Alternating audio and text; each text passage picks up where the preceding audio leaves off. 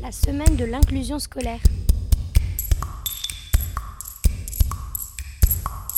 PAP, PPS. PAI, PPRE. Bonjour à tous, vous êtes sur Radio Lyoté et voici le dernier volet de notre spécial consacré à l'inclusion scolaire.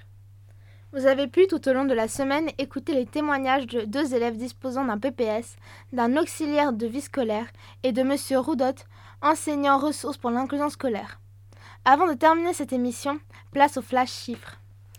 Oui, les élèves à besoins éducatifs particuliers dans les établissements français à l'étranger, c'est, en 2018, 3803 PAP déclarés, 741 PPRE déclarés et 2101 PAI déclarés.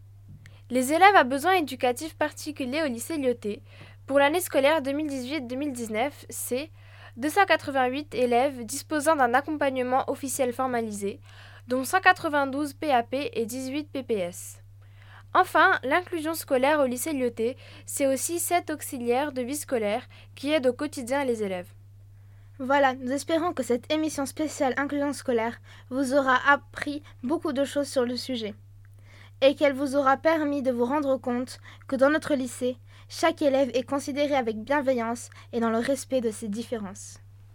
Au revoir et à bientôt sur Radio Lyoté pour une nouvelle émission de Lyoté Actu. PAP, PPS. PAI, PPRE. La semaine de l'inclusion scolaire.